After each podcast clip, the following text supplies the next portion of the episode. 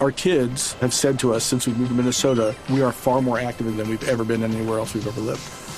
Moving to Minnesota opened up a lot of doors for us. Just this overall sense of community, the values that, you know, Minnesotans have. It's a real accepting, loving community, especially with two young kids.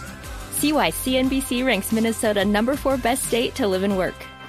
A great place to work, an even better place to live. ExploreMinnesota.com slash live.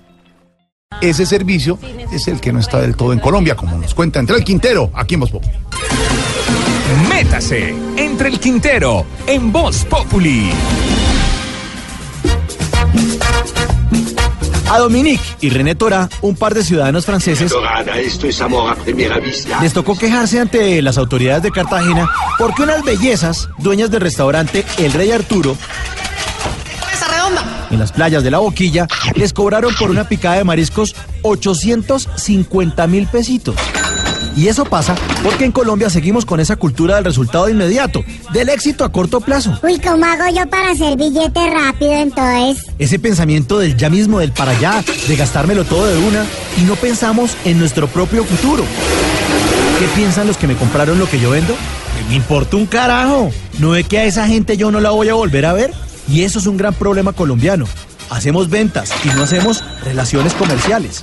Por eso es que llegan las compañías extranjeras que tienen eso clarísimo y nos aplastan ese estilo bananero de comportamiento.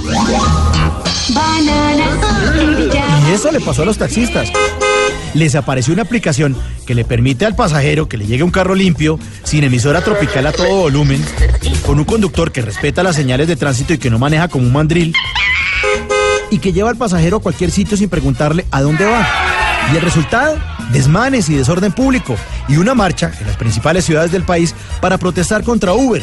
Claro que a los taxistas les quedó claro que no tienen más remedio que transformarse para competir con un servicio óptimo para los usuarios. Y al resto de los colombianos, pues estas son lecciones que nos deben servir para entender el servicio, porque todos prestamos servicio, no solo los taxistas ni la gente de los restaurantes. Todos debemos servir a los demás, todos debemos crear buenas relaciones humanas con los demás colombianos, porque eso genera confianza, unidad, equipo, y esa es la soldadura de las grandes sociedades como la francesa. Y así tenga la capacidad económica, pues no se dejan de nadie. Ya tumbaron a Bastilla que se van a dejar tumbar en la boquilla.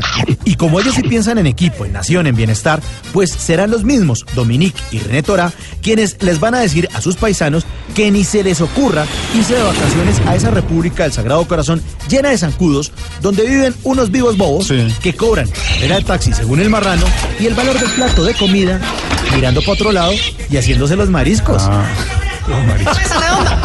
¿Quieres pedir sopa de caracol?